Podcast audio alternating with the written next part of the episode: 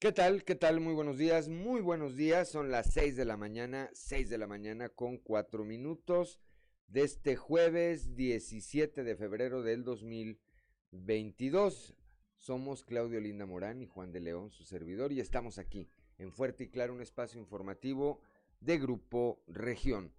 Hoy es jueves 17 de febrero, ya lo decía yo, y hoy se celebran quienes llevan por nombre Mariana. Así que a quienes lleven este nombre o a quienes tengan algo que celebrar el día de hoy, pues primero que nada muchas felicidades y segundo, pues eh, celébrense, celébrense con los cuidados pertinentes. Ya se vale, ya es jueves, eh, así que pueden festejarse sin ningún problema. Saludo, eh, como todas las mañanas, a mi compañera Claudia Olinda Morán, así como a quienes nos acompañan a través de de nuestras diferentes frecuencias en todo el territorio del estado de Coahuila. Claudio Linda Morán, muy buenos días. Muy buenos días, Juan, muy buenos días a quienes nos escuchan a través de región 91.3 Saltillo en Arteaga, General Cepeda, Ramos Arispe y Parras de la Fuente. También a quienes nos escuchan por región 91.1 en las regiones centro, carbonífera, desierto y cinco manantiales, por región 103.5 en la región Laguna y Durango,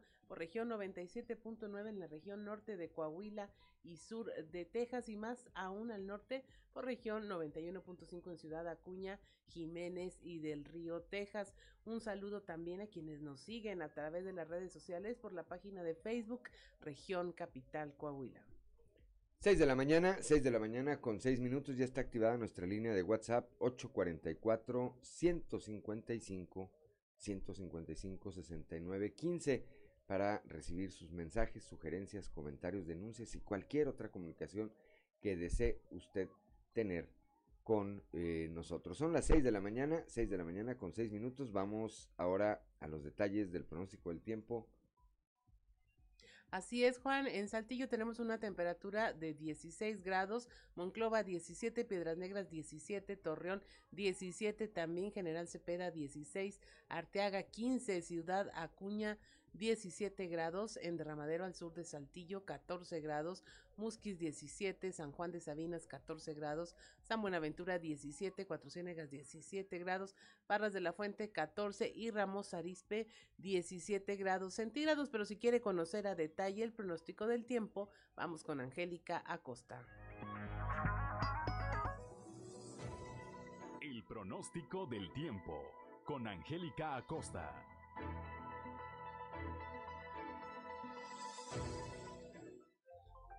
Hola, hola, ¿cómo estás? Feliz y maravilloso jueves ya 17 de febrero. Mi nombre es Angélica Costa y estoy lista para darte la información del clima. Pon atención, para el día de hoy se espera una temperatura agradable, máxima de 19 grados, mínima de 6. Eso es para Saltillo. Soleado la mayor parte del día, va a estar rico, va a estar agradable y por la noche se va a sentir algo frío, ¿eh? Vamos a tener áreas de nubosidad, más sin embargo, pues no hay de qué preocuparse porque se espera una probabilidad de precipitación de 3%. Eso es para Saltillo. Nos vamos hasta Monclova, máxima 26 grados, mínima de 4. Durante el día principalmente soleado, agradable, por la noche se va a sentir frío, ¿ok? Abrígate por favor, Monclova, y vamos a tener áreas de nubosidad. La posibilidad de precipitación, 2%. Eso es ahí para Monclova. Nos vamos hasta Torreón, máxima de 27 grados, mínima de 8 durante el día. Vamos a tener periodo de nubes y sol, ¿ok? Eh, no te preocupes, se va a sentir rico, va a estar cálido, va a estar agradable, y por la noche áreas de nubosidad, ¿ok? 0% la posibilidad de precipitación no hay de qué preocuparse. Excelente. Piedras negras, también temperatura agradable, máxima de 27 grados, mínima de 3. Durante el día principalmente soleado, agradable, rico, cálido y por la noche muy frío, ¿ok? Eh, vamos a tener un cielo principalmente nublado ahí en Piedras Negras. Abrígate, por favor. 7% la posibilidad de precipitación. Eso es para Piedras Negras. Muy bien. Nos vamos hasta Ciudad Acuña, máxima de 25 grados, mínima de 4. Durante el día una buena cuota de sol, va a estar agradable. Por la noche un cielo parcialmente nublado, se va a sentir muy frío ahí para Ciudad Acuña por la noche. Abrígate, por favor. 8% la posibilidad de precipitación. Nos vamos hasta la Sultana del Norte, amigo, amiga. Usted tiene compromiso por aquel rumbo. Déjeme decirle que se espera temperatura agradable durante el día, 27 grados centígrados como máxima. Se espera que marque el termómetro, mínima de 6, ¿ok? Durante el día, mucho sol, rico, agradable. Por la noche, áreas de nubosidad. Se va a sentir muy frío, ¿ok? 5% la posibilidad de precipitación ahí para Monterrey. Perfecto, amigos. Amigos. Ahí están los detalles del clima. Que tengas tú un maravilloso día.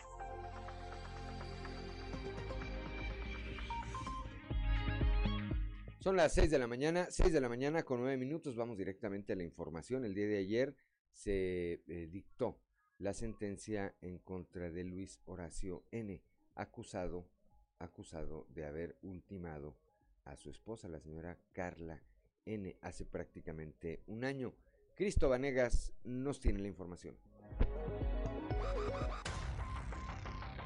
Este miércoles, el tribunal responsable del juicio oral en contra de Luis N. emitió una sentencia de 45 años en su contra por el delito de feminicidio cometido en agravio de su esposa, quien perdió la vida el 16 de enero del 2021 en un hospital de Saltillo, fecha en la que se inició el proceso legal que concluyó al ser emitida la sentencia. Abonado a esto, el responsable de feminicidio de Carla N. tendrá que pagar un millón 586.450 pesos por reparación del daño material, 1.042.560 pesos por daño moral, 2.652.385 por reparación del daño en cantidad líquida y una multa de 868 pesos. Además, Luis N. tendrá que realizar una disculpa pública y tendrá que recibir capacitaciones en temas de género, violencia de género y derechos humanos, durante el tiempo que purgue la condena en el Centro Penitenciario Varonil de Saltillo. Así que fue tras un año del proceso legal que este llegó a su fin luego de que el tribunal integrado por los jueces María Antonieta Leal Cota, Nubia Aguillón Rodríguez y Silvia Catalina Ortiz Castañeda emitieran la sentencia. Para Grupo Región informó Christopher Vanegas.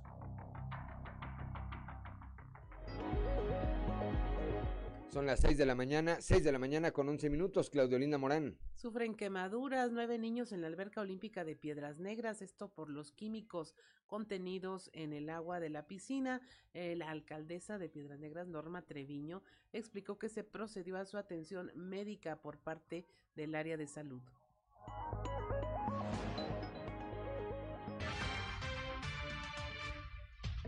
Que algunos niños habían padecido eh, unos, unas lesiones de quemadura en la alberca olímpica. Entonces nos dimos inmediatamente a la tarea de, de investigarlo y ponernos a, a, pues a resolver la situación. Y hablamos, son nueve niños los que nos reportaban, las mamás por supuesto, que son las que siempre están al pendiente, y eh, nos dimos a la tarea de que los doctores y dimos instrucciones para los doctores que, que, conforman el equipo aquí de la presidencia municipal en desarrollo social, de que hablaran a cada una de las familias y pues se fueron, han sido atendidos, se les está dando seguimiento y también pues en cuestión acá de la alberca por lo, por lo sucedido, también se está en mantenimiento y se cerró por unos días hasta que estemos bien seguros que no hay ningún problema.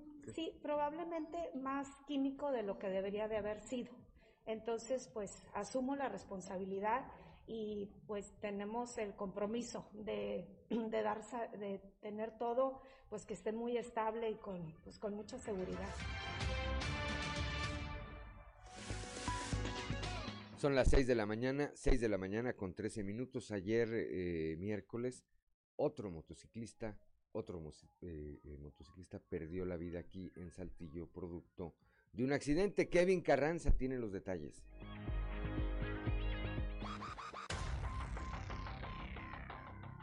La mañana de este miércoles, un motociclista perdió la vida en un trágico accidente, luego de chocar de frente contra un automóvil en la colonia Lomas de Lourdes. Fue al filo de las 9.40 horas, en donde un motociclista, quien fue identificado como Ciel Alejandro Torres Solís, se dirigía sobre la calle Paseo de los Jabalíes y fue al llegar al cruce de la calle Gorriones, en donde presuntamente un vehículo de la marca Nissan Altima invadió su carril. Por lo anterior, Ociel salió disparado de su motocicleta a varios metros, provocando que su cabeza se impactara contra el suelo y perdiera la vida debido al fuerte golpe que recibió tanto del vehículo como al caer en el asfalto. Elementos de tránsito municipal se dieron cita a dicho lugar para tomar conocimiento del deceso y proceder a coordinar las calles, mientras elementos de la Fiscalía General del Estado arribaron al sitio para tomar conocimiento del incidente y proceder a levantar el cuerpo del motociclista para llevarlo a las instalaciones del CEMEFO, donde se le realizaría la necropsia de ley.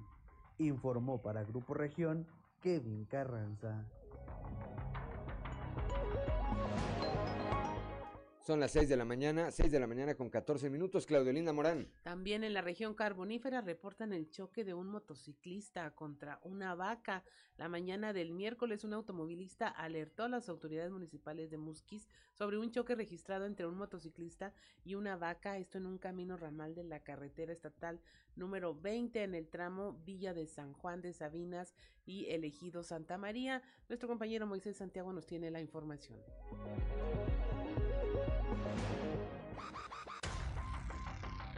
Durante la mañana de este miércoles, un automovilista alertó a las autoridades municipales, esto después de que se registró un choque entre un motociclista y una vaca en el camino ramal de la carretera estatal número 20, en el tramo Villa de San Juan de Sabinas, Ejido Santa María. Se informó que el conductor de la motocicleta fue identificado como Iván Guadalupe N de 28 años de edad y fue trasladado en un vehículo particular a la clínica número 24 del Seguro Social de Nueva Rosita. El reporte médico indica que su estado de salud es reservado, esto debido a las múltiples lesiones que presentó después del impacto con el bovino. Iván Guadalupe está bajo supervisión médica en el nosocomio. El motociclista de 28 años quedó semi-inconsciente luego del brutal encontronazo con el semoviente. Elementos de los cuerpos de rescate dijeron desconocer el percance debido a que la persona fue trasladada por un automovilista particular que se detuvo para brindarle auxilio y lo trasladó a la clínica número 24 del Seguro Social en Nueva Rosita. Desde la región carbonífera para Grupo Región Informa, Moisés Santiago. Son las 6 de la mañana, 6 de la mañana con 16 minutos en Piedras Negras, en la colonia Los Laureles. Se reportaron dos personas heridas por arma blanca. Al respecto, eh, nos informa Santiago Espinosa, coordinador de Ministerios Públicos. No, se apertura la carpeta de investigación derivada del reporte policial de la Fuerza de Investigación Criminal. Eh, están en franca recuperación, uno sí presentaba lesiones ahí de consideración. Eh, una perforación ahí está en la cavidad, entonces eso que está más este, en atención de la observación médica. El otro se encuentra recuperable, estable. Y estamos ahí esperando ahí este, la, recuperación, la recuperación inmediata para extractar lo que es información y detallar ahí circunstancias de tiempo, modo, lugar de ocasión este, de los hechos. Ya se tienen identificados algunos. Es lo que esperamos, que ya nos proporcione el, eh, datos concretos y concisos ahí sobre la media afiliación de las personas y este, que lo el motivo. Aparentemente el robo de unas motocicletas que lo señalaban, por, por eso fue la agresión. ¿sí? Eh, se está verificando ese dato, ¿verdad? Este, entonces este, vamos a acusar que ellos nos den la propia, debido a voces hasta la propia información y por eso ya terminaremos con eso. En dado caso de que sean detenidos, licenciado, ¿qué delito pudieran estar afrontando? Bueno, este, son lesiones, así como marco general o cuadro general, ¿verdad? Este, de primera vista, de la información del reporte policial, tenemos ahí las lesiones, ¿verdad? Que pueden ser en su caso este, lesiones gravísimas, ¿verdad? Y lesiones leves ahí en el ¿Se sabe cuántas lesiones presentaban? Eh, el certificado ahí estaba este, acabándose por parte de servicios médicos, servicios periciales, este, entonces sobre eso ya una vez que se defina ya, ya determinaremos la línea de investigación y también el tipo de lesiones. Son las 6 de la mañana, 6 de la mañana con 18 minutos, Claudio Linda Morán. En Piedras Negras se intoxica un niño de un año con veneno para ratas. Santiago Espinosa, guía coordinador de ministerios públicos, refirió que en cuanto la madre se percató de lo ocurrido, se eh, reportó a las autoridades, por lo que ya se dio vista a la dependencia PRONIF para las investigaciones correspondientes. Ah, reporte mm, respecto a una progenitora de un menor, este, y esto es en la clínica 11, eh, sobre el hecho de que eh, un, el menor se encontrara jugando, jugando y encontrara ahí este un, este veneno, parece para ratos, ¿verdad? Y accidentalmente, más que nada se lo toma negligentemente, pues es un menor, ¿verdad? Y presenta, empieza a presentar cuadros ahí de envenenamiento, lo cual se toma ahí atención inmediata, se lleva al nosocomio referido y se está atendiendo de, la manera ahí. Por... ¿Se aviso a prolífice? Se da aviso para el efecto de que tome conocimiento ahí del cuadro familiar, ¿verdad? Sobre eso determina la conducta. Son las 6 de la mañana, 6 de la mañana con 19 minutos. El día de ayer en su columna, en la columna que publica en el periódico El Financiero, el periodista Darío Celis da cuenta de un presunto fraude millonario que se habría que habría ocurrido y que se habría descubierto al interior de la empresa Altos Hornos de México. En este texto, el columnista señala que eh, fue el mismo Alonso Ancira quien descubrió esta irregularidad después de una auditoría. El daño eh, podría alcanzar hasta los 10 millones de dólares y, de acuerdo a lo que cita también eh, Darío Celis, se responsabiliza de esto al director corporativo de recursos humanos Fernando Monroy. La empresa, la empresa Altos Hornos de México a través de su área de comunicación social se negó a emitir una opinión al respecto. Son las 6 de la mañana, 6 de la mañana con 20 minutos, ya se reporta desde Ciudad Frontera nuestro amigo don Joel Roberto Garza Padilla con la frase del día de hoy. Dice, sé fuerte cuando estés débil, valiente cuando tengas miedo y humilde cuando hayas triunfado. Bien, bueno, pues ahí esta frase para la reflexión y un saludo nueva cuenta a don Joel Roberto Garza Padilla, allá, allá hasta la región centro de nuestro estado. 6 de la mañana con 20 minutos. Estamos en Fuerte y Claro.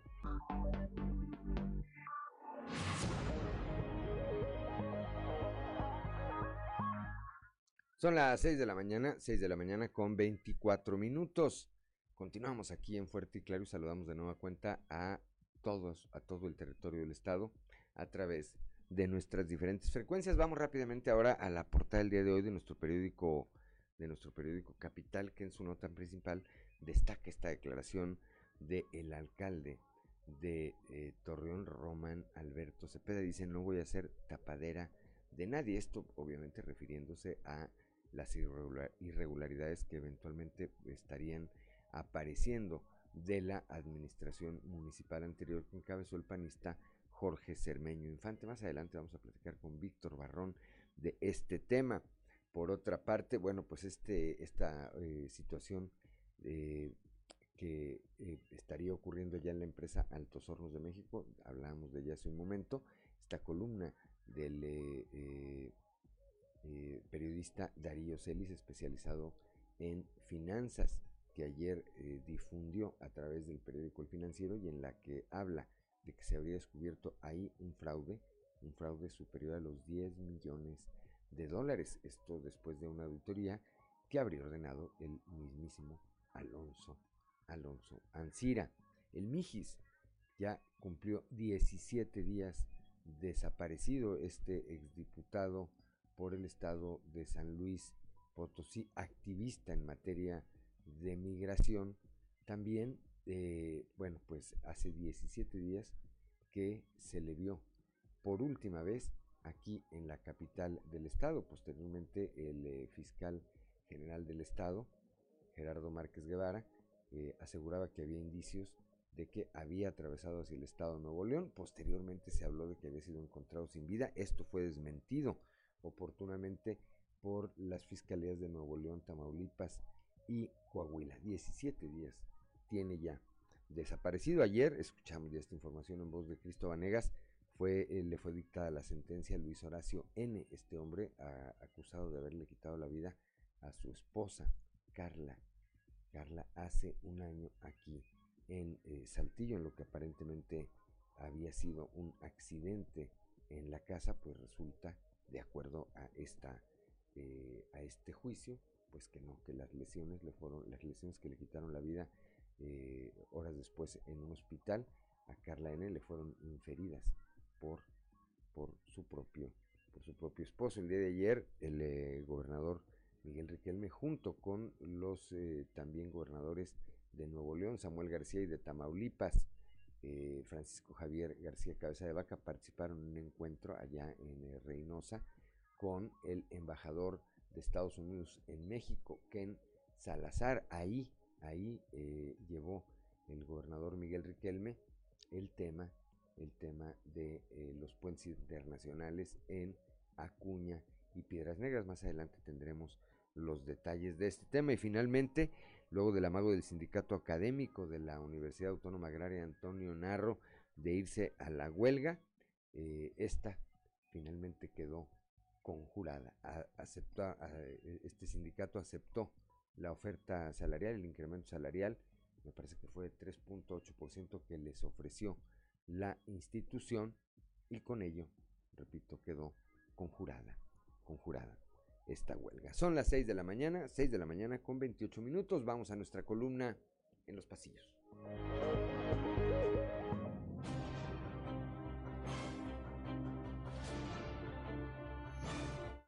Cartón de hoy, destapando, que nos muestra el alcalde de Torreón, Román Alberto Cepeda, quien está destapando literalmente un bote de basura del que está saliendo el anterior alcalde, Jorge Cermeño, mientras que Román nos dice, yo no voy a ser tapadera de nadie. Muy productiva sin duda la reunión en la que participaron ayer el gobernador Miguel Riquelme y sus homólogos de Nuevo León, Samuel García, y de Tamaulipas, Francisco García Cabeza de Vaca, con el embajador de Estados Unidos en México, Ken Salazar, y en la que el mandatario estatal presentó los proyectos de ampliación de los puentes en Acuña y Piedras Negras.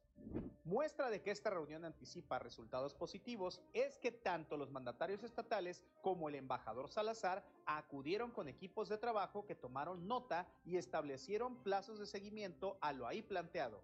No sobra decir que el beneplácito de Ken Salazar se reflejó en su cuenta de Twitter, en donde se refirió de forma muy positiva a Riquelme, García y Cabeza de Vaca para no quedarse fuera del tardío equipo de defensa del presidente López Obrador en su enfrentamiento con comunicadores e intelectuales, el que ayer salió a las redes sociales, también más de 15 días después, fue el líder estatal de Morena, Diego del Bosque también, quien por fin fijó una posición propia, pues antes apenas le alcanzó para compartir un par de posts de alguien más.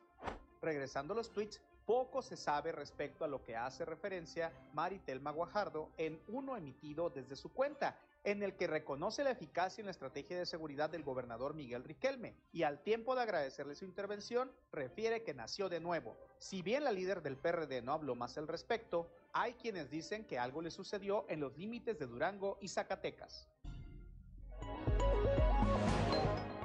Son las 6 de la mañana, 6 de la mañana con eh, 30 minutos. Vamos con Claudio Linda Morán a un resumen de la información nacional.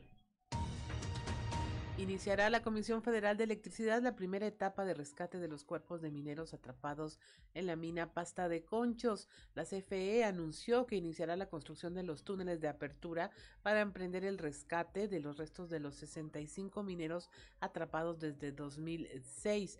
La construcción de los túneles se desarrollará en tres etapas que arrancarán en este mes de febrero y tendrán una duración mayor a un año cada una. Atacan a balazos a policías en Jalisco, reportan una persona fallecida. Sujetos armados atacaron a policías estatales jaliscienses. Los agresores utilizaron tres vehículos, incluida una Homer, desde donde sorprendieron a los uniformados y dispararon en su contra para huir con rumbo a Guadalajara sin que pudieran ser detenidos trasladan a 70 internos del penal de Apodaca al cerezo de Cadereyta, esto bajo un fuerte dispositivo de seguridad en donde se recorrieron los 50 kilómetros de diferencia entre ambos eh, centros penitenciarios. A inicios de este año, presuntos delincuentes colocaron mantas en diversos eh, puntos de la zona metropolitana con amenazas dirigidas al gobernador Samuel García y el secretario de Seguridad, a quienes les exigieron no realizar ningún traslado. Tres hombres perdieron la vida en un derrumbe en la mina de oro San Francisco al norte de Sonora. Empleados de la minera Magna Gold reportaron el accidente eh, refiriendo el derrumbe de un domo de tierra que habría atrapado a tres hombres. Personal de protección civil acudió al yacimiento y al llegar ya fueron informados que habían logrado la recuperación de los tres cuerpos. Finalmente pronostican caída de nieve en zonas montañosas del norte del país. El Servicio Meteorológico Nacional prevé también rachas de viento muy fuertes con tolvaneras en el noreste y norte de México, caída de nieve o agua nieve en cimas montañosas del norte de Baja California, Chihuahua y Sonora, todo ello por afectaciones ya del Frente Frío número 30. Y hasta aquí la información nacional. 6 de la mañana, 6 de la mañana con 32 minutos, la región centro, específicamente el aeropuerto eh, de Monclova, que en realidad está en frontera, ¿eh? en realidad está en frontera. El aeropuerto de frontera pronto podría tener conexión comercial con Houston. Eh, se busca, se busca la aerolínea TAR, busca establecer la comunicación aérea con el estado de Texas. Guadalupe Pérez tiene los detalles. Guadalupe, muy buenos días. Muy buenos días, saludos desde la región centro. Enrique Ayala, titular de la OCB aquí en la región, nos habla de la activación de los vuelos con la aerolínea TAR, estos que se habrían suspendido debido a la pandemia. Después vamos a tratar de irnos a, a Texas también porque queremos traer turismo de Texas. Entonces estamos buscando la manera de, de, de, de ir a buscar. Viene también, supuestamente ya viene TAR, este, va a iniciar vuelo, entonces si Houston... ¿Tentativamente cuándo? Si Houston vuela para acá, necesitamos ir a buscar ese mercado, ¿verdad? Ok, tentativamente para cuándo estarían reactivando estos vuelos? Eh, pues se, se, habla de dos, tres meses, entonces este, se dice que, que ya viene, pues, pero así hemos estado, entonces no sabemos exactamente, pero si se reactivan, estamos muy al pendiente para poder ir a buscar ese mercado, ¿verdad? Ahora, estos vuelos conectarían no solo con Estados Unidos, sino también con otras partes del país. Sí, cómo no, sí, sí, sí. Entonces, entonces esas partes hay que atacarlas y todo lo que esté alrededor, ¿verdad? De, de, de, de esas áreas, de, son áreas de oportunidad para nosotros, todo lo que esté alrededor de Houston son áreas de oportunidad para nosotros para traer a esa gente para acá. Ahí el, el, el, pues el, el, tipo de cambio, o sea, beneficia mucho al americano el venir para acá porque les, les rinde muy bien el dinero. Entonces yo creo que es, un, es el mercado más fácil de, de traerlo porque, y, y, sobre todo la seguridad que tenemos en Coahuila. ¿eh? La seguridad ahorita está excelente, entonces yo creo que eso es un, es un buen mercado para traerlo para acá. Además de los vuelos, aseguró que el aprovechar esta conectividad con el país vecino ayudará a reforzar la promoción turística de la región. Precisó que en próximas fechas estarán visitando Texas, esto como parte de estas actividades de promoción turística. Saludos desde la región centro para Grupo Región Informa, Guadalupe Pérez. Son las 6 de la mañana, 6 de la mañana con 35 minutos, Claudelina Morán. En Piedras Negras ya se preparan para lo que será la cuarta visita del presidente Andrés Manuel López Obrador. Nuestra compañera Norma Ramírez nos tiene los detalles.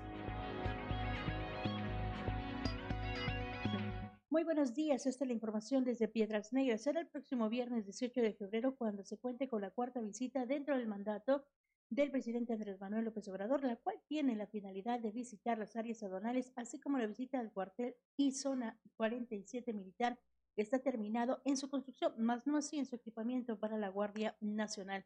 El consejero de Morena Nacional, Víctor Manuel García Mejía, dio a conocer que por cuestiones de la veda electoral, el presidente no hablará de temas de obras, pero sí de seguridad, así como los trámites de la legalización de los autos denominados chocolate. Comentó que su arribo a las instalaciones de la aduana será entre la 1.30 a 2 de la tarde y su visita tendrá un aproximado de entre 2 a 2 horas y media. La información detallada la tenemos a continuación. Pues porque viene a temas muy específicos. Ustedes saben que por la veda electoral el presidente no puede informar masivamente sobre temas de obras. Sí puede hablar sobre salud, puede hablar sobre seguridad y puede hablar sobre temas de, de pues, que es deporte y educación me parece, pero ¿a qué viene básicamente? Ustedes saben que todas las aduanas, el presidente le dio el control a la Secretaría de la Defensa Nacional por el tema de corrupción, tráfico de estupefacientes, de armas y de todo. Entonces viene a inspeccionar en toda la frontera norte y ver cómo va, cómo está funcionando. Y también, muy importante, el cuartel y la zona militar 47 que ya se terminó allá en la salida rumbo a Guerrero. Sí, todas las visitas de él son importantes, pero no puede hacerlo masivamente la difusión por el tema que les comento de la revocación del 10 de abril. Pero bueno, lo importante es que va a venir, va a haber otros temas. Puede hablar sobre la Universidad del Bienestar, que tiene que ver que ya está prácticamente para, ya está trabajando, pero hay que ver algunas cosas que está pasando, pero también sucursales del bienestar. Para Fuerte y Claro, desde Piedras Negras, Norma Ramírez. 6 de la mañana, 6 de la mañana con 37 minutos. Vamos a la región carbonífera con Moisés Santiago Hernández.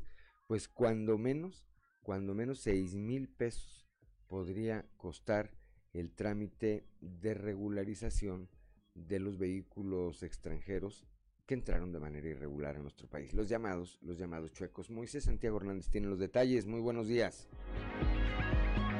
Muy buenos días, Juan y Claudia, y a todo nuestro amable auditorio que nos escucha en todo Coahuila. En la información que tenemos para el día de hoy, el trámite de regularización vehicular en la carbonífera casi costará 6 mil pesos. Así lo da a conocer Rosaelba Sotelo Aguirre, dirigente de ONAPAFA. Esto es lo que nos comenta al respecto.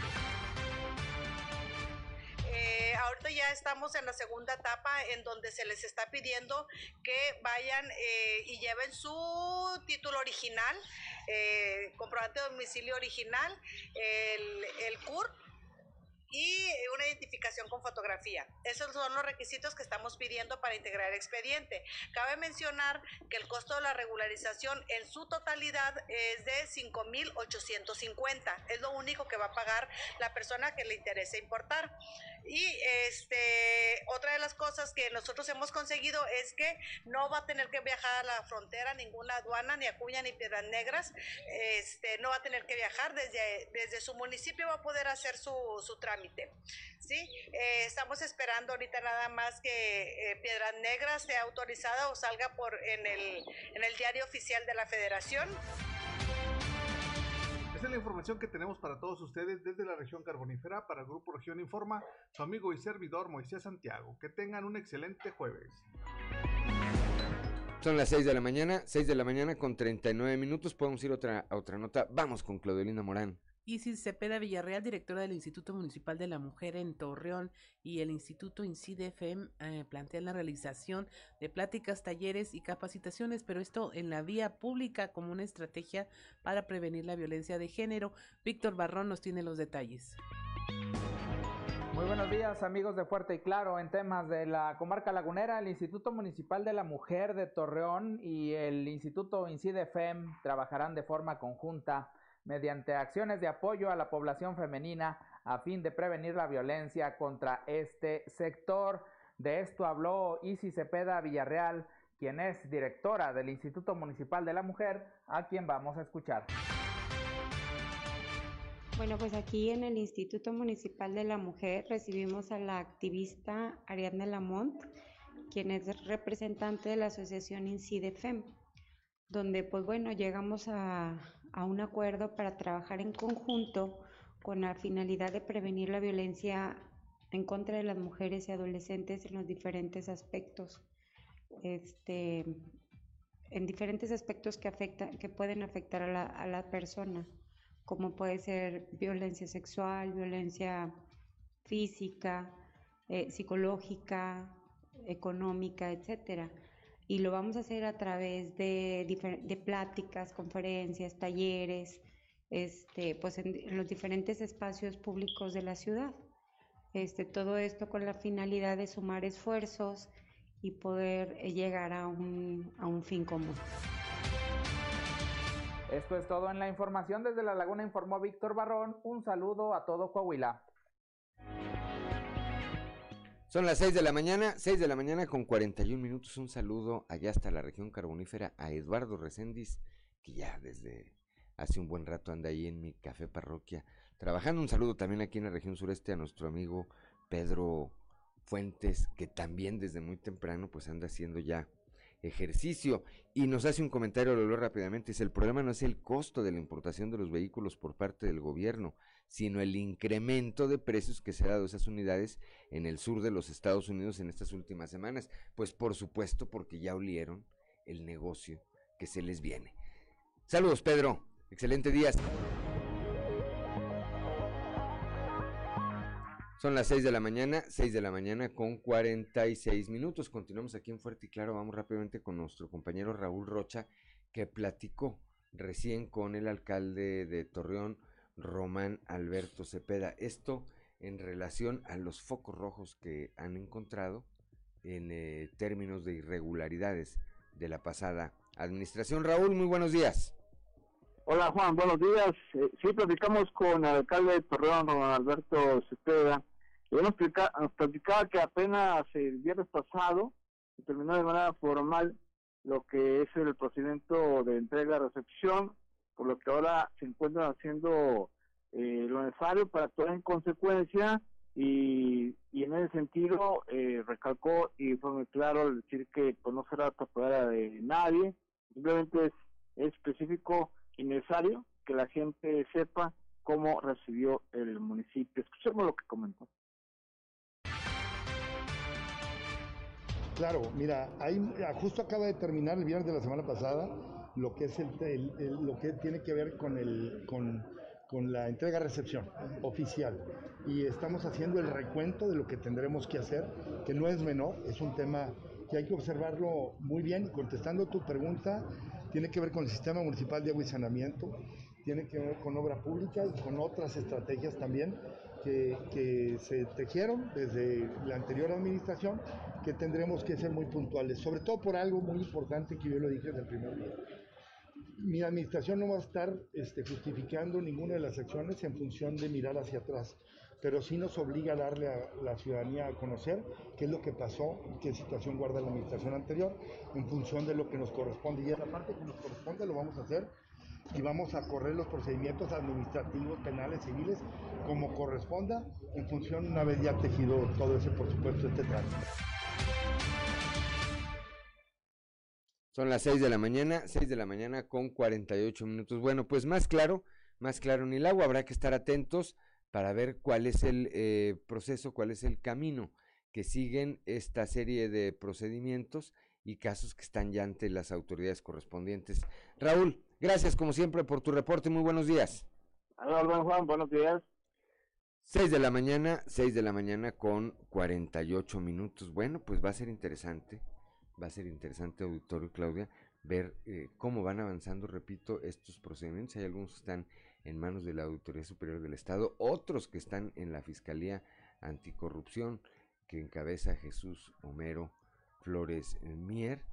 Me parece que no pasarán mucho tiempo, mucho tiempo antes de que se comiencen a dar resultados, no solamente, no solamente con respecto a la gestión de Jorge Cermeño Infante, sino de muchos otros de los alcaldes que dejaron, dejaron la administración, dejaron la administración después del eh, pasado proceso electoral y que desde el primero de enero de este año fueron relevados en sus cargos. Son las 6 de la mañana, 6 de la mañana con 49 minutos. Claudio Linda Morán.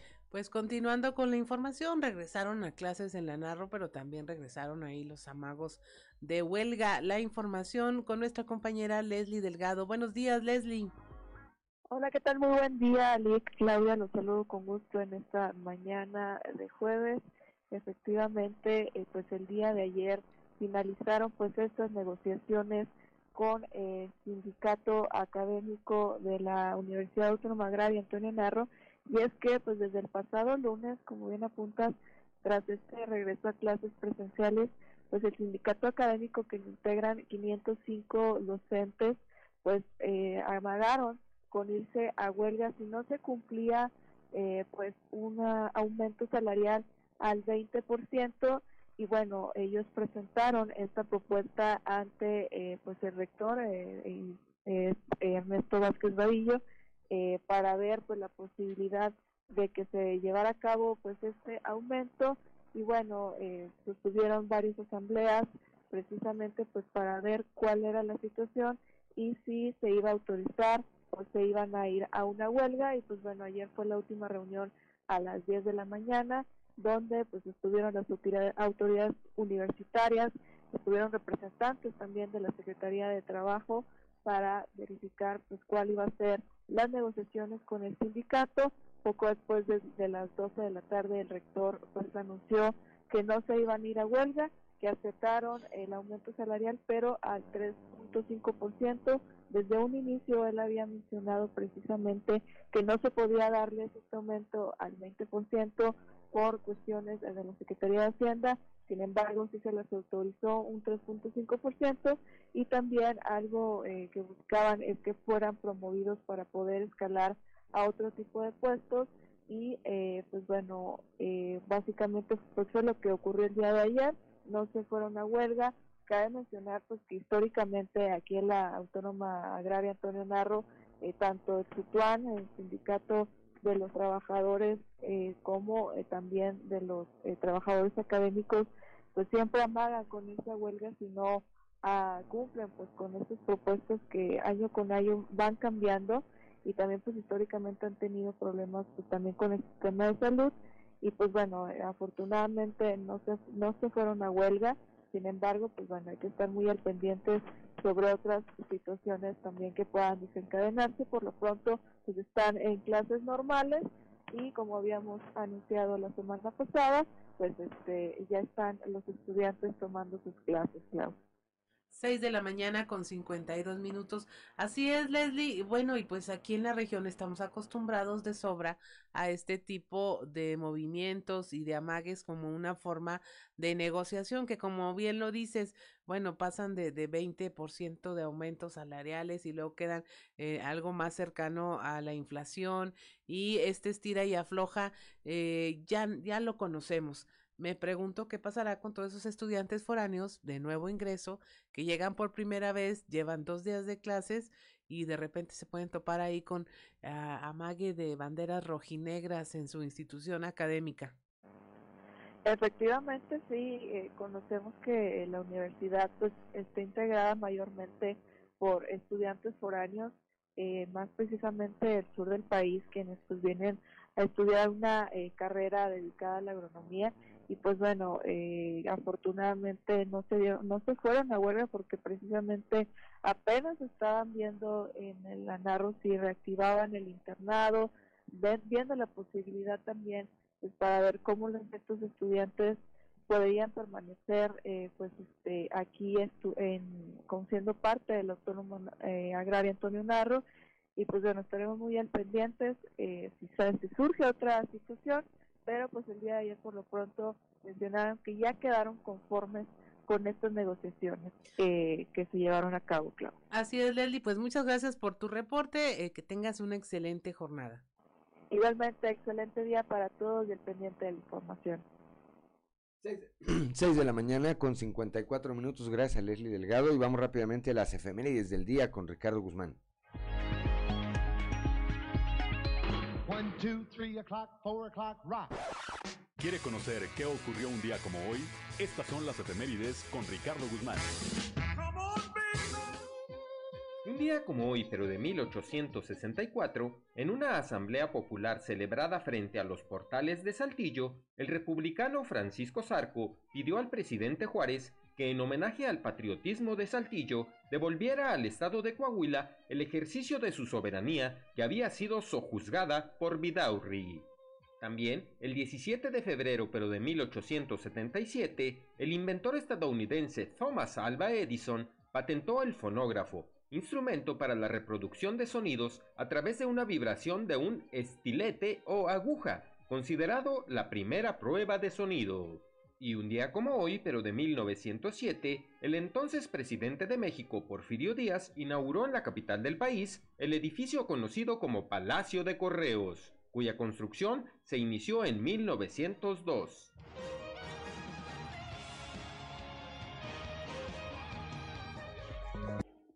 6 de la mañana con 59 minutos, las 7 de la mañana ya. Continuamos con la información. Un cortocircuito en el motor de un vehículo que se encontraba estacionado en una cochera en la calle Oaxaca de Ciudad Frontera provocó un voraz incendio que consumió todo a su paso en la primera y segunda planta.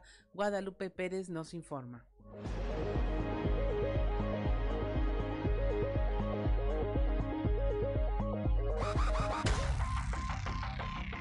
Una casa resultó seriamente dañada luego de que una falla mecánica en el automóvil familiar generara un incendio que afectó parte de la primera y la segunda planta de esta casa ubicada en la calle Oaxaca de la colonia Sierrita en el municipio de Ciudad Frontera. El incendio inició en el automóvil, el cual se presume se debió a una falla mecánica en el mismo. Lamentablemente, fue tal la velocidad del siniestro que este alcanzó la vivienda en donde se encontraba estacionado el mismo. Carlos N., propietario del automóvil y la vivienda, dijo que afortunadamente nadie resultó lesionado. Al lugar arribaron elementos de protección civil y bomberos quienes contuvieron el siniestro. En total, tres unidades fueron las que lograron apagar el fuego. También acudieron elementos de la Cruz Roja Monclova. Estos atendieron a Carlos, presentaba algunas quemaduras menores, esto durante su intento de tratar de contener el fuego. Afortunadamente su traslado a un hospital no fue necesario. Finalmente se quedó junto a las autoridades para determinar a cuánto ascienden los daños.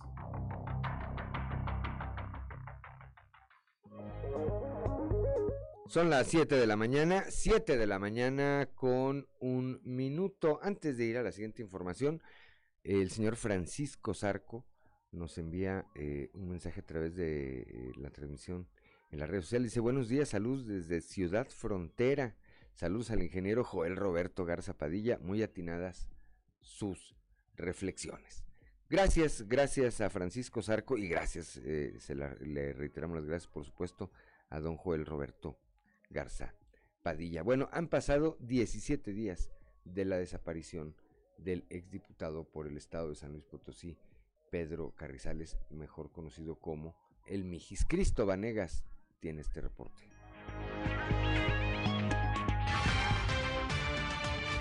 El pasado 31 de enero se reportó la desaparición del exdiputado Pedro Carrizales Becer, el Mijis, y tras 17 días de estos hechos, aún no se logra dar con su paradero, por lo que las fiscalías de Coahuila, Nuevo León, Tamaulipas y San Luis Potosí, de donde es originario, trabajan en coordinación para encontrarlo.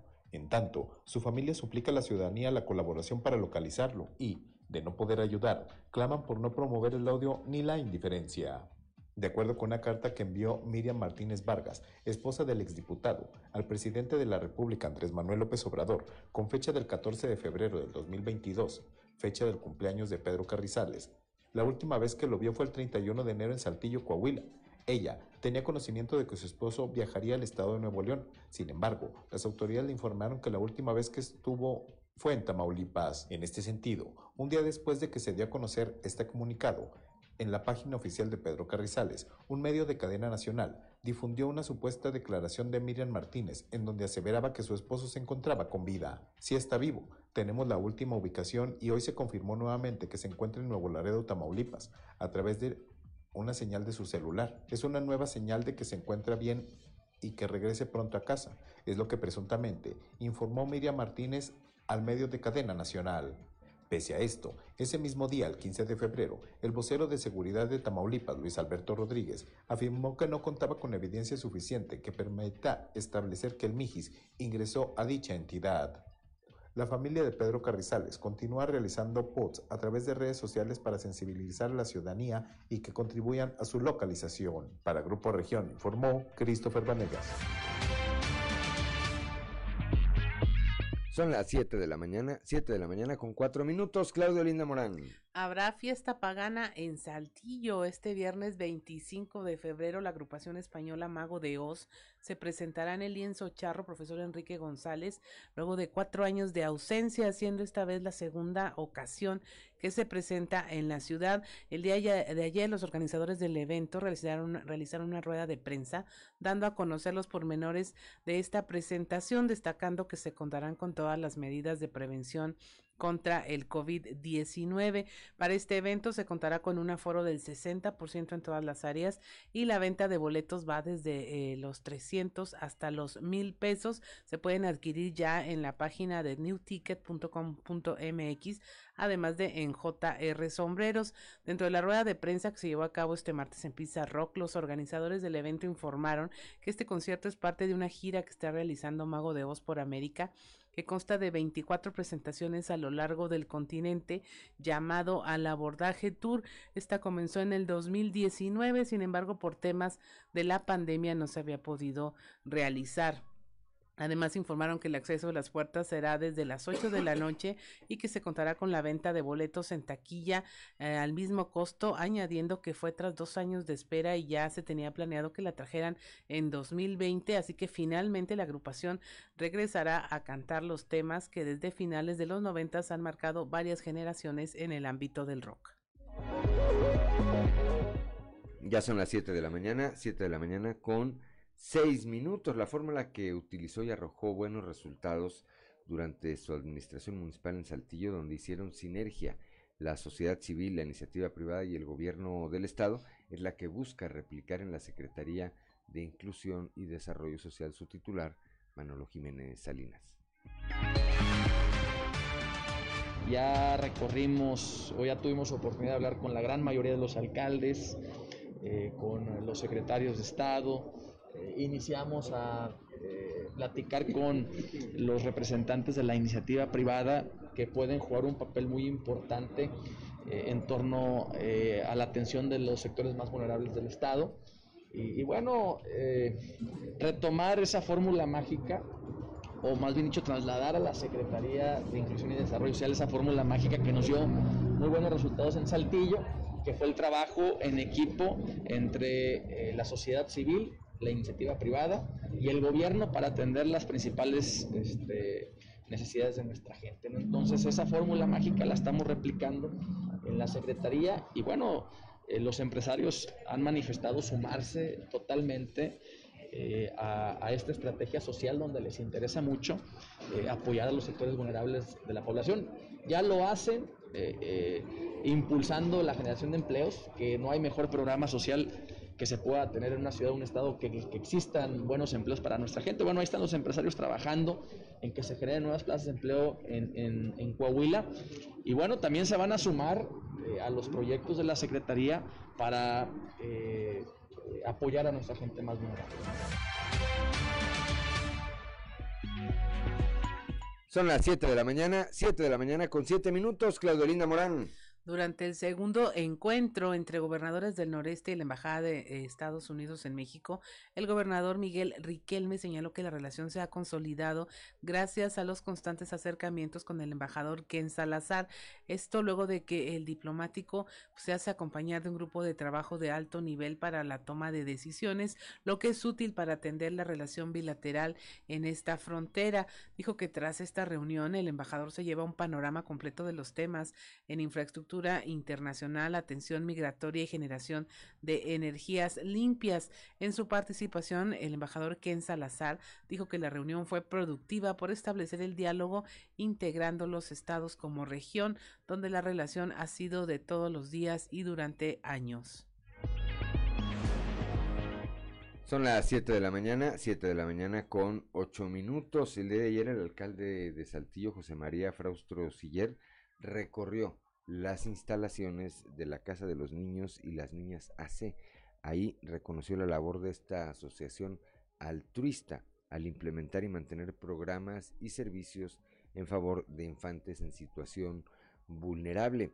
En la visita estuvo acompañado de su señora esposa, la, eh, Beatriz Eugenia Dávila de Fraustro, presidenta honoraria del DIF Saltillo, así como de Roberto Cárdenas Zavala, quien es director general del DIF Coahuila también eh, Carlos Estrada Flores, el secretario del ayuntamiento, y Beatriz Eugenia Fraustro Dávila, presidenta honoraria del voluntariado del DIF. Saltillo, por invitación de Manuel López Villarreal, presidente del patronato, así como de Lucía Garza Guerra, directora de esta institución, el alcalde acudió a esta, eh, en donde se cuenta con personal especializado en educación, psicología y salud, que garantiza que garantiza el desarrollo emocional, educativo y de fortalecimiento familiar de quienes ahí son atendidos.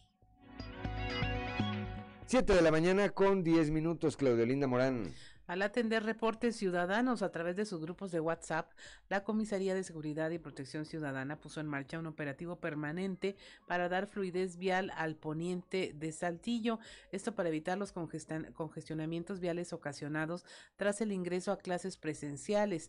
Por indicaciones del alcalde José María Fraustro Siller, la Comisaría de Seguridad y Protección Ciudadana dispuso del operativo sobre Periférico Luis Echeverría y sus intersecciones con Isidro López, calle 20 de noviembre, Torres y calle Júpiter en estos puntos sobre el periférico donde se colocaron ya controles manuales de semaforización con la finalidad de dar fluidez en la vialidad durante las horas pico que es cuando existe un mayor número de tráfico en el lugar y en ambos sentidos de circulación, así lo manifestó Miguel Ángel Garza Félix, subdirector de tránsito. Son las 7 de la mañana con 11 minutos, vamos rápidamente al mundo de los deportes con Noé Santoyo. Resumen Estadio con Noé Santoyo.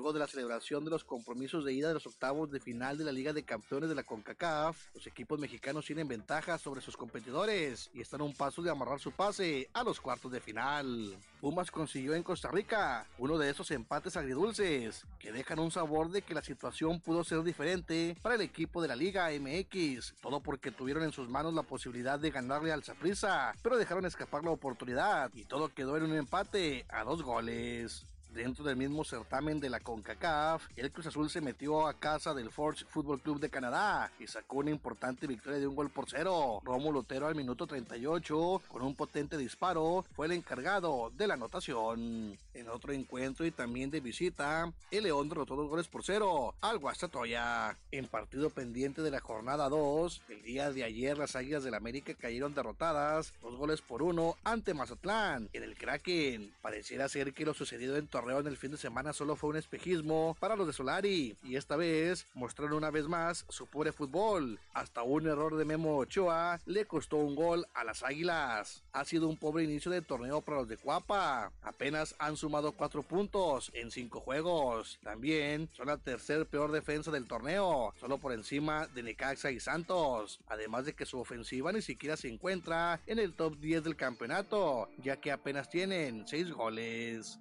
En actividad de la UEFA Champions League, el Bayern y el Salzburg empataron a un gol, mientras que Liverpool derrotó dos goles por cero al Inter. Un tremendo jugador estelar de la pelota mexicana, Jesús Jesse Castillo, se convierte en nuevo refuerzo de los algodoneros de Unión Laguna para la temporada 2022 de la Liga Mexicana de Béisbol. Castillo, nacido en Mexicali, Baja California, el 3 de marzo de 1983, es otro de los jugadores que se mantendrán como algodoneros todo el año, luego de participar con Wasabe en la Liga Mexicana del Pacífico durante las últimas dos temporadas. Mariachis de Guadalajara fue su último equipo en el verano 2001, registrando un promedio de bateo de .358 con 49 carreras producidas y 11 cuadrangulares durante 63 juegos en los que vio acción. Los araperos de Saltillo dieron a conocer de manera oficial su calendario de pretemporada que incluye hasta 17 encuentros, en los que se incluyen encuentros ante los aceleros de Monclova, algodoneros de Unión Laguna y los sultanes de Monterrey. Resumen Estadio con Noé Santoyo.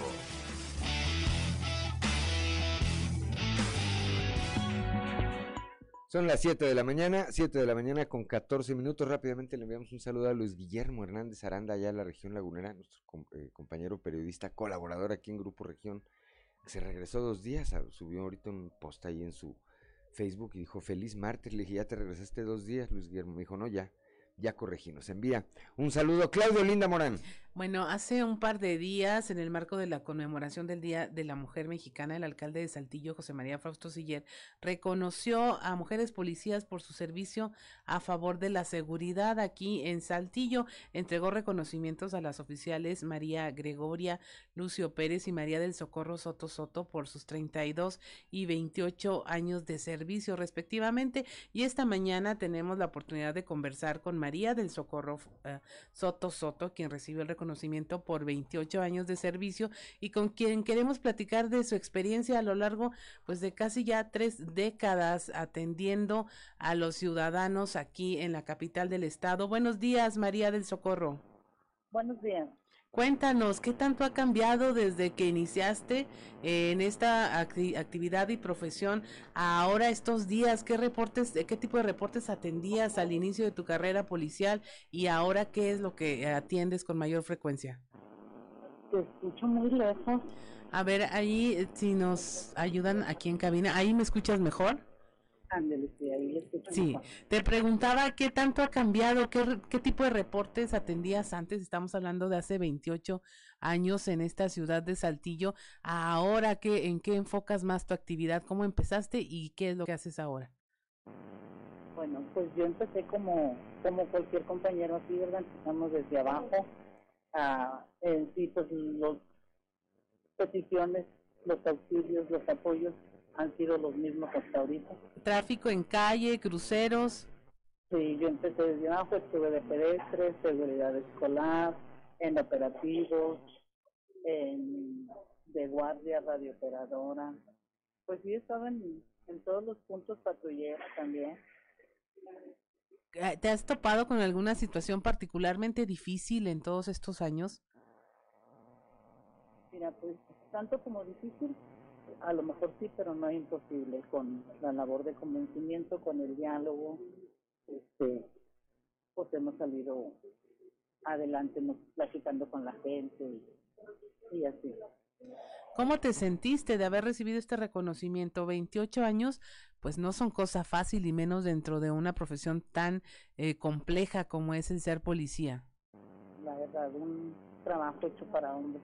Eh, pues la verdad me siento muy contenta, me sentí muy contenta y de hecho estoy muy contenta. Este, pues contenta con mi trabajo, con mi desempeño, con mi, mi labor de, de servir y de continuar sirviendo, porque pues todo esto nos impulsa a continuar cada día mejor. ¿Te imaginaste que durarías tanto dentro de la corporación? Pues la verdad no me imaginé, no me imaginé durar tanto, pero este, pues es, es, a lo mejor es parte de uno mismo, ¿no? O sea, ser constante. ¿Tienes familia, hijos, pareja? Eh, pareja no, soy divorciada. Ajá. Eh, sí, tengo tres hijos. ¿Ya de qué edades? El mayor tiene 31 años y tengo uno de 26 y uno de 24 años. ¿En algún momento, eh, hubo algún momento donde dijeras, híjole, no, ya no puedo, necesito dejar este trabajo, buscarme otro? Eh, no, la verdad nunca pensé en eso. ¿Qué es lo que más te ha dado satisfacción en tu trabajo, en tu carrera? ¿Que, que algún caso que recuerdes que nos pudieras compartir? Mira, la satisfacción que me ha dado siempre es el poder ayudar a la gente. Esa ha sido siempre la mayor satisfacción que tengo. Eh, en casos, pues sí, cuando andábamos en los operativos, hubo un tiempo en que había mucho exhibicionista, mucho violador, en cuestión de las escuelas. Y cuando andábamos en los operativos, pues yo implementaba prácticamente, yo era la carnada en el operativo. Ajá. Implementábamos los operativos y así se logró la detención de varias de esas personas. Eso es algo que te, te, te, puede dar mucho orgullo, ¿no? Porque prácticamente sacan de las calles a personas que son nocivas y que le hacen daño al bien más preciado que tenemos, que es la, la infancia. Sí, la verdad que sí. ¿Qué te dijeron tus hijos, María del Socorro, sobre este reconocimiento? Muy contentos, muy contentos, al igual que, pues no nada más mis hijos, toda mi familia en general, mi mamá, mis hermanos, y muy contentos todos y, y agradecidos. Bueno, y físicamente, ¿cómo te sientes? ¿Cómo te mantienes? Eh, porque es un trabajo duro. Pues mira, por ejemplo, ahorita voy saliendo de trabajar. Ajá. Estuve trabajando en la noche. Este, me siento contenta porque ya vengo con, con la, o sea, desde que empiezo a trabajar, ahorita estoy en un departamento, en el departamento del City, donde se elaboran, elaboramos documentos. Ajá. Y prácticamente ahí tenemos trabajo toda la santa noche. Entonces, este, ya vengo, ahora sí como se dijo, psicológicamente ya preparada por para trabajar y para terminar, así como iniciar, terminar. Y pues bendito sea Dios, terminamos el turno bien. Así es. Pues muchas gracias María del Socorro Soto Soto por haberte dado este tiempo para platicarnos, para eh, conversar con nuestra audiencia aquí en Grupo Región, Región. Y pues otra vez te felicitamos por este reconocimiento de 28 años de servicio y que esperamos que sean más y en las mejores condiciones posibles para ti y para toda tu familia. Muchas gracias por haber platicado con nosotros. Muchas gracias a ustedes por tomarte el tiempo y y esperemos que así sea. Primeramente Dios así será. Muchos años más todavía nos faltan. En la región. Trizas y trazos con Antonio Zamora.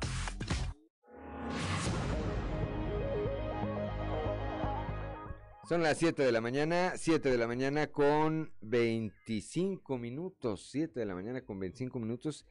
Le enviamos un saludo a nuestro amigo Fernando Fuentes del Bosque que eh, nos acompaña como todos los días en esta transmisión a través de las redes sociales y vamos hasta la región centro allá con Antonio Zamora y las trizas y los trazos. Toño, muy buenos días. Buenos días Juan, buenos días a, las personas que nos escuchan a esta hora. Pues eh, se armó la escandalera al saber que uno de los de confianza de Alonso Elizondo pues había desviado, malversado, eh, realizó fraude por 10 millones de dólares en la planta Monclova, es decir, aquí en AMSA, y pues responsabilizó por años al que fue su director corporativo de recursos humanos, Fernando Monroy, a quien exigió reponer el dinero. Sin, embargo, lo curioso es que lo va a correr, o ya lo corrió, pero con una buena indemnización. Eh, ¿Por qué decimos que lo va a correr con una buena lana? Ah, ah, ya ocurrió aquí en AMSA, Juan, eh, eh, a un caso similar cuando el gerente de contratos de, de, la empresa se despachó con, con la cuchara grande. Aquella ocasión a quien se identificó como Víctor, pues favoreció a sus allegados y familiares, igual y lo despidieron, pero con muy buena indemnización, eh, mismo que podría suceder o sucedió con Monroy. Yo creo que en ese momento Monroy pues no, no se encuentra ni en la ciudad después de de estos hechos que se empezaron a dar a conocer desde ayer en la mañana, ayer en la tarde, noche, y ha sido la comidilla del día de cómo uno de los este, más allegados a, al, dueño de Altos Hornos de México, Alonso y Elizondo, pues defraudó eh, la confianza y 10 millones de dólares con uno que fuera, y no le dice que fuera de pesos. Esta versión que difundió Darío Celis en su columna de ayer, allí en el, ahí en el periódico financiero, bueno, pues eh, levantó, levantó eh, diversos eh, comentarios, supongo que reacciones al interior de la empresa, que por cierto trató de ser consultada por los diferentes medios de comunicación y por lo menos ayer la postura de la empresa es que no tenía una opinión al respecto, Toño. Siempre, siempre que suceden ese tipo de cosas, Juan, la empresa, cuando las cosas son falsas o, rumores o demás, la empresa inmediatamente eh, responde. En esta ocasión no le, no le contestó a María Celis y hoy los medios de acá de Moclova pues traen en su nota principal eh, eh, esta información, ¿no? Eh, ya ha habido otras veces en que han ocurrido este tipo de informaciones o filtraciones de información a nivel nacional y la empresa inmediatamente pum, responde. Hoy no fue la ocasión y bueno, pues parece, dice, dicen por ahí, Juan, que el que calla otorga. La máxima, aunque habrá que esperar si y en los siguientes, en las siguientes horas, en los siguientes días, eh, finalmente la empresa, repito, eh, asume, asume o fija una posición con eh, respecto a este tema, pues que evidentemente interesa para empezar a quienes están ahí al interior de Altos Hornos de México y después a la comunidad, Toño. Juan, ya ves que con el peje se tardaron como 18 días Sí. Este, pues, ojalá y, en el caso de Anzo, si hay algo que aclarar, pues que lo aclaren eh, ya, porque al final de cuentas, si no es cierto, pues ahí este, Fernando Morroy pues ya está en el entredicho de la gente, de, todo el mundo, ¿no? Por este tipo de, de acusaciones. Y pues bueno, vamos a esperar, como dices tú, aunque para mí, si hubiera respuesta a la empresa, ya lo hubiera dicho, ya lo hubiera aclarado, y hasta el momento mutis total. Seguramente, seguramente pronto, pronto habrá noticias al respecto. Gracias, Toño, como siempre. Hasta mañana, Juan. Un saludo allá hasta la región centro cuando son las 7 de la mañana, 7 de la mañana con 29, con 29 minutos. Y es que, bueno, pues habrá que ver qué, qué tan desierto trae esta, repito, esta versión de Darío Celis, este columnista especializado en el tema de las eh, empresas, de las finanzas, de las empresas de las finanzas, que ayer, repito, difundió esta versión con respecto a que se habría cometido un eh, fraude al interior de la empresa Altos Hornos, Altos Hornos de México, y eh, por un monto aproximado de 10 millones de dólares. Son las 7 de la mañana, 7 de la mañana con 30 minutos en punto y como todos los jueves, también de manera puntual desde la Ciudad de México, nuestro amigo Yanko Abundis para hablar de finanzas personales. Yanko, muy buenos días. ¿Qué tal, Juan? Buenos días, ¿cómo estás? Bien, ya con una mejor eh, temperatura en los últimos eh, dos días acá en el norte del eh, país, Yanko. Afortunadamente, pues ya se está yendo el invierno. Poco a poco vamos, son cincuenta y tantos frentes fríos, vamos en el número 30, bueno, pues ya faltan menos y los últimos prácticamente ya no impactan con, la misma, con la misma fuerza. Sin embargo, desde ayer en la noche, por lo menos aquí en la región sureste, en la capital Yanco, te comparto, está haciendo un aire bastante, bastante fuerte. Ya ahí se registran algunos daños en espectaculares, lonas y algunas otras estructuras en la ciudad, afortunadamente hasta ahorita sin, sin eh, saldos que lamentar. Allá, ¿cómo está en la Ciudad de México, Yanco? Pues también con un poquito menos de frío y, vientos, la madre naturaleza se hace presente, así que hay que cuidarse siempre. Siempre hay que tenerle miedo, hay que tenerle respeto, ¿verdad? Hay que tener respeto, exactamente. ¿Qué tenemos esta semana, Yanko? Fíjate que quiero hablar de un tema que sucedió hace algunos meses en la Eurocopa, cuando este jugador portugués, Cristiano Ronaldo, que es el ser humano más seguido del mundo, no hay nadie, ningún artista, cantante o algo que tenga más seguidores que él. En una rueda de prensa tuvo a bien o a mal quitar un refresco de la mesa porque pues él no lo recomienda porque hace daño. Inmediatamente las acciones de esta refrescera cayeron, ¿sí? y los mercados muy nerviosos. Esto yo lo, lo denomino como algo irracional. Y los mercados financieros se comportan de manera irracional. Bueno, ¿sí? La verdad es que este es un caso, pero hay muchísimos, hay algunos que tal vez tú te acuerdes, el efecto Lewinsky. No sé si lo... Ajá, fíjate que no lo no lo recuerdo eh, para Cuando la, la becaria de, de, Casa Blanca tuvo que ver con el señor Clinton. Ah, sí, sí, sí, con, sí, sí, sí, sí. Eh, ¿Te acordaste? ya me acordé. Bueno, el efecto Lewinsky provocó que se cayeran los mercados. Y tenemos efecto dragón y efecto tequila, el, dragón chino, el efecto tequila pues es mexicano, el efecto tango que es argentina, y bueno, pues ahora es el efecto refresco, con esto que hizo el portugués. Los mercados se adelantan, es una frase que no sé quién acuñó.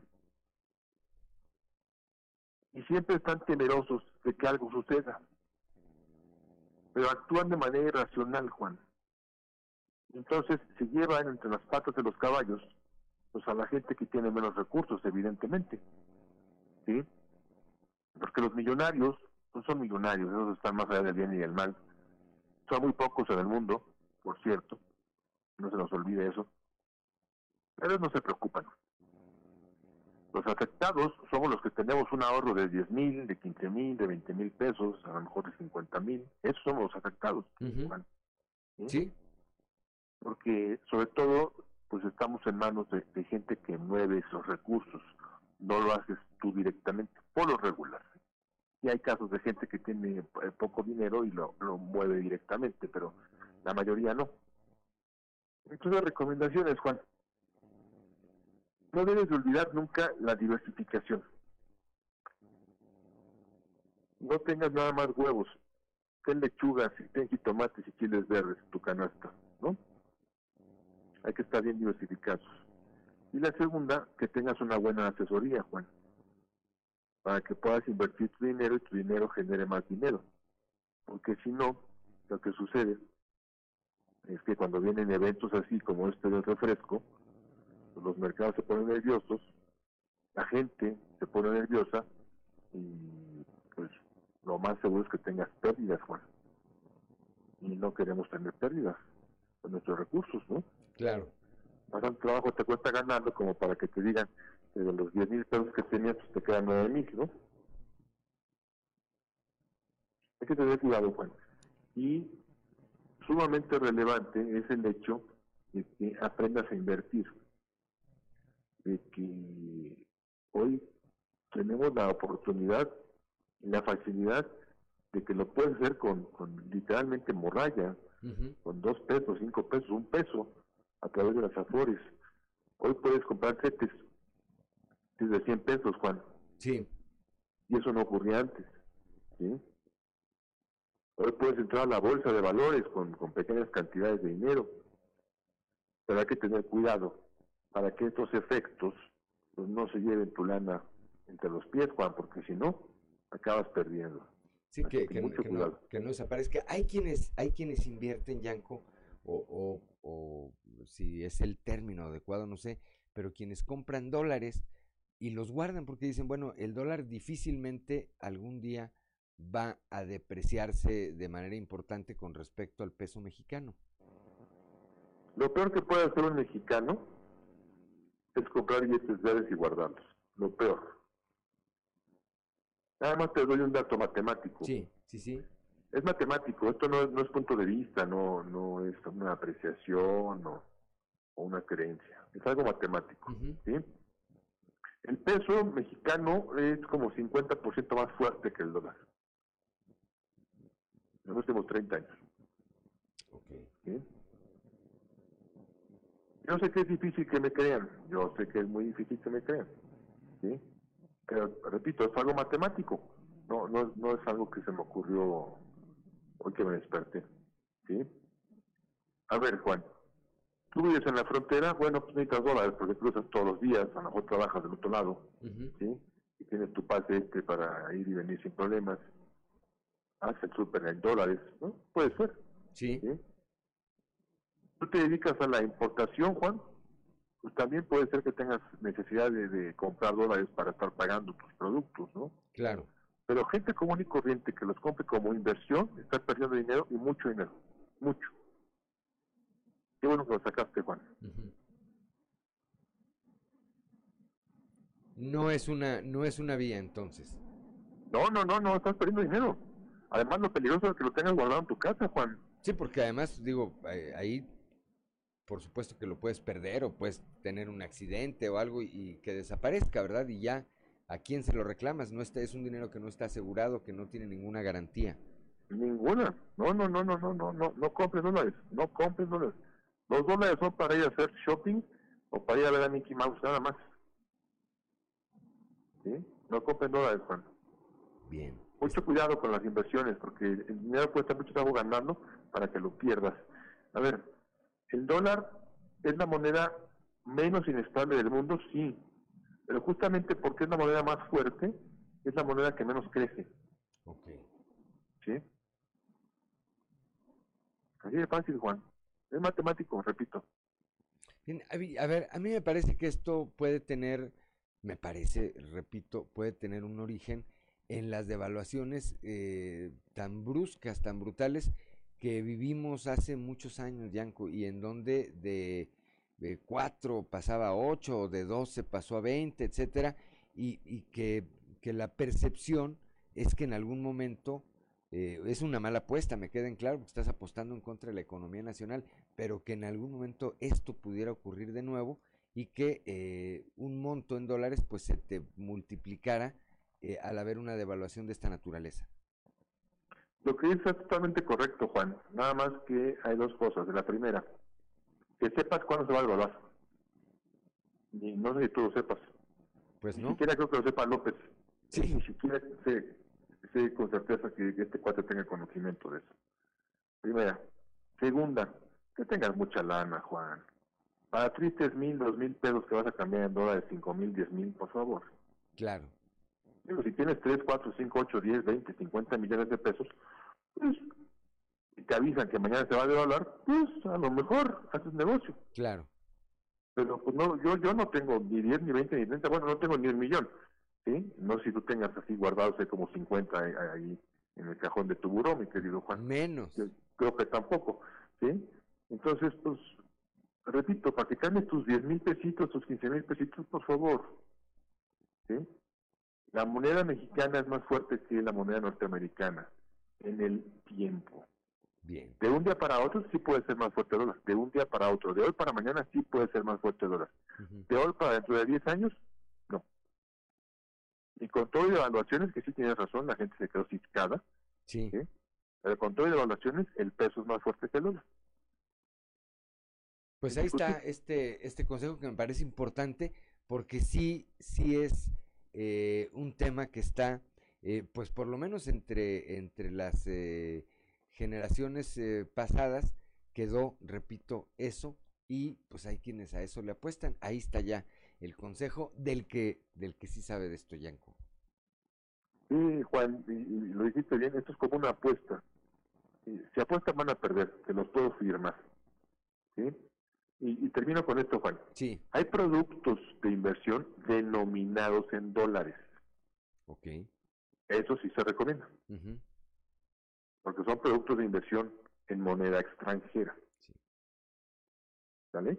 Sí, pero son, Pero son- billetes para son, guardar. son productos, no es comprarlos y meterlos debajo del colchón, eso ya está. Error. Ahí está. Grave error. Totalmente claro.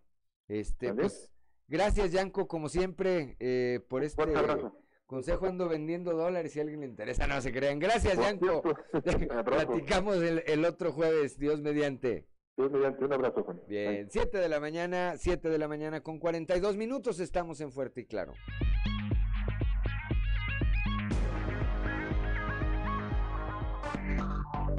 Enseguida regresamos con Fuerte y Claro.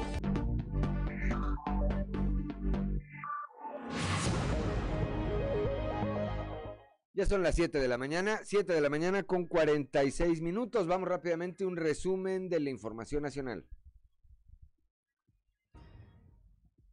Iniciará la Comisión Federal de Electricidad la primera etapa de, etapa de rescate de los cuerpos de los mineros atrapados en pasta de conchos desde 2006.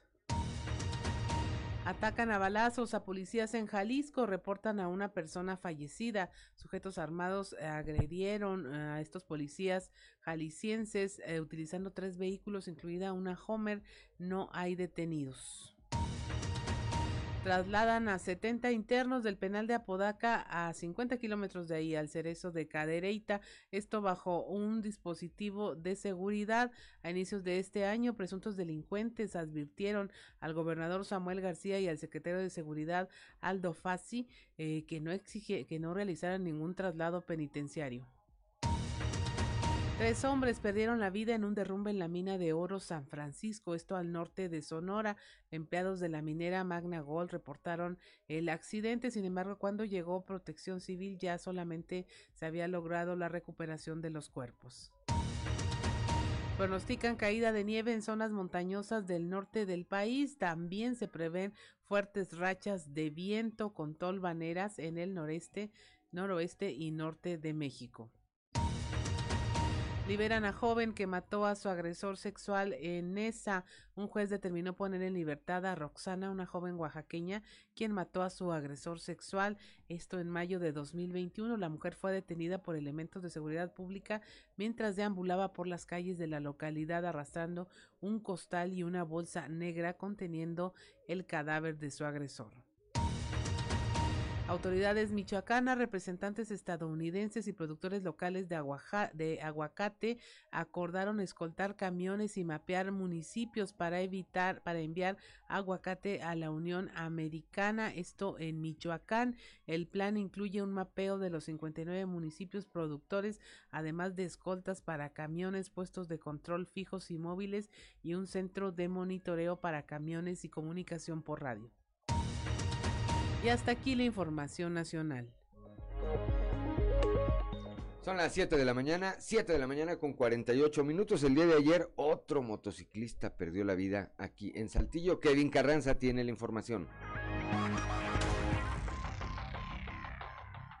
La mañana de este miércoles, un motociclista perdió la vida en un trágico accidente, luego de chocar de frente contra un automóvil en la colonia Lomas de Lourdes. Fue al filo de las 9.40 horas, en donde un motociclista, quien fue identificado como Ciel Alejandro Torres Solís, se dirigía sobre la calle Paseo de los Jabalíes y fue al llegar al cruce de la calle Gorriones, en donde presuntamente un vehículo de la marca Nissan Altima invadió su carril. Por lo anterior, Ociel salió disparado de su motocicleta a varios metros, provocando que su cabeza se impactara contra el suelo y perdiera la vida debido al fuerte golpe que recibió tanto del vehículo como al caer en el asfalto. Elementos de tránsito municipal se dieron cita a dicho lugar para tomar conocimiento del deceso y proceder a coordinar las calles, mientras elementos de la Fiscalía General del Estado arribaron al sitio para tomar conocimiento del incidente y proceder a levantar el cuerpo del motociclista para llevarlo a las instalaciones del CEMEFO, donde se le realizaría la necropsia de ley. Informó para Grupo Región Kevin Carranza. En Ciudad Frontera, en Ciudad Frontera, un cortocircuito en el motor de un vehículo estacionado en una cochera ubicada en la casa eh, ubicada en la calle Oaxaca provocó un incendio que consumió incluso la vivienda. Guadalupe Pérez tiene la información. Una casa resultó seriamente dañada luego de que una falla mecánica en el automóvil familiar generara un incendio que afectó parte de la primera y la segunda planta de esta casa ubicada en la calle Oaxaca de la colonia Sierrita en el municipio de Ciudad Frontera. El incendio inició en el automóvil, el cual se presume se debió a una falla mecánica en el mismo. Lamentablemente, fue tal la velocidad del siniestro que este alcanzó la vivienda en donde se encontraba estacionado el mismo. Carlos N., propietario del automóvil y la vivienda, dijo que afortunadamente nadie resultó lesionado. Al lugar arribaron elementos de protección civil y bomberos quienes contuvieron el siniestro. En total, tres unidades fueron las que lograron apagar el fuego. También acudieron elementos de la Cruz Roja Monclova. Estos atendieron a Carlos, presentaba algunas quemaduras menores, esto durante su intento de tratar de contener el fuego. Afortunadamente su traslado a un hospital no fue necesario. Finalmente se quedó junto a las autoridades para determinar a cuánto ascienden los daños.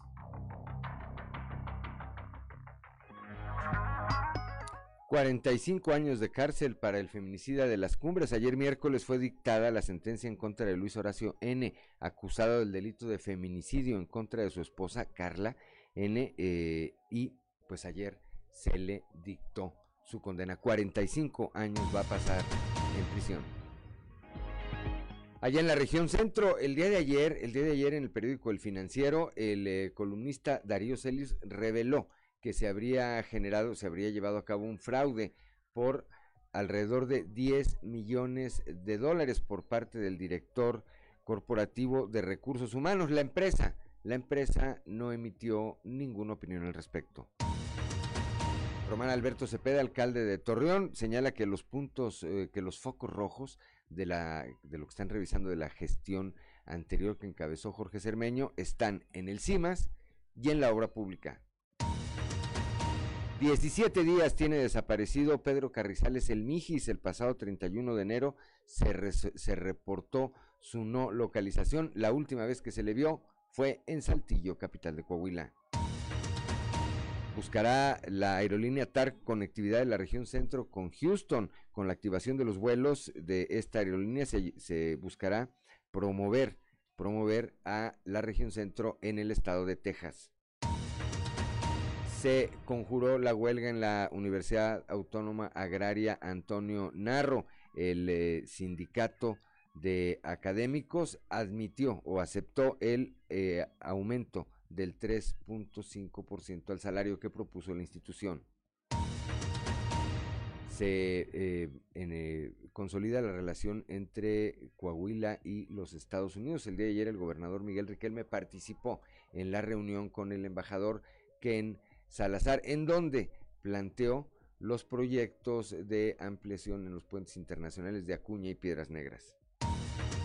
Finalmente, el alcalde de Saltillo, José María Frausto Siller, recorrió ayer las instalaciones de la Casa de los Niños y las Niñas, en donde reconoció la labor de esta asociación altruista al implementar y mantener programas y servicios en favor de infantes en situación vulnerable.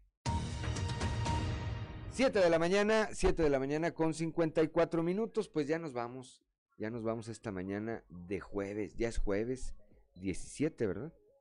jueves 17. Ya huele a viernes, dice Ricardo López. Y luego recién fue quincena, pues agárrense, agárrense el fin de semana. Gracias, gracias por el favor de su atención. Le mandamos un saludo a Alberto Gómez, Alberto Gómez. También un saludo a doña Gloria González que nos acompaña también en la transmisión de este espacio a través de las redes sociales. Gracias a Ricardo eh, Guzmán en eh, la producción, a Ricardo López en los controles, a Claudia Olinda Morán, siempre por su acompañamiento, a Cristian Rodríguez y Ociel Reyes, Ociel Reyes y Cristian Rodríguez que hacen posible la transmisión de este espacio a través de las redes sociales, pero sobre todo, sobre todo gracias a usted que nos distingue con el favor de su atención. Lo esperamos el día de mañana a partir de las 6 y hasta las 8 de la mañana aquí en Fuerte y Claro, un espacio informativo de Grupo Región bajo la dirección general de David Aguillón Rosales. Yo soy Juan de León y le deseo que tenga usted el mejor, el mejor de los días.